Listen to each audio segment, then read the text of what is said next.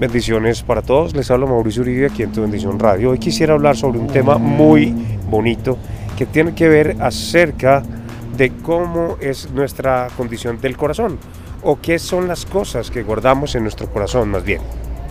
Eh, hay diferentes contextos en la Biblia donde se nos explican distintos símbolos y hay tres versículos que quisiera tomar esta mañana. Uno de ellos está en Proverbios, capítulo 4, versículo 23. Aquí se nos anima a cuidar nuestro corazón porque de nuestro corazón es donde fluye la vida, es el origen, ahí es donde está nuestra vida y lo que nosotros le demos a nuestro corazón y lo hagamos conscientes, entonces es lo que va a permitir que nuestros corazones tengan una excelente relación.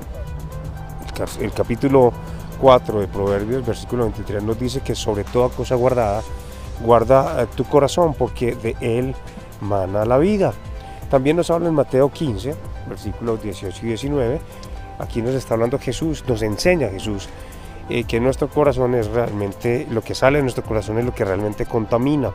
Así que nuestros pensamientos y nuestras intenciones surgen, se originan en nuestros corazones. Así nos dice la palabra, por lo, pero lo que sale de la boca del corazón sale. Y esto es lo que contamina al hombre, porque del corazón salen los malos pensamientos, los homicidios, los adulterios, salen eh, las fornicaciones, los hurtos, los falsos testimonios y las blasfemias. Además también en Filipenses capítulo 4 versículo 8 se nos está animando a pensar en cosas verdaderas, nobles, en cosas justas, en cosas puras, en cosas amables, en cosas admirables, excelentes y dignas de alabanza.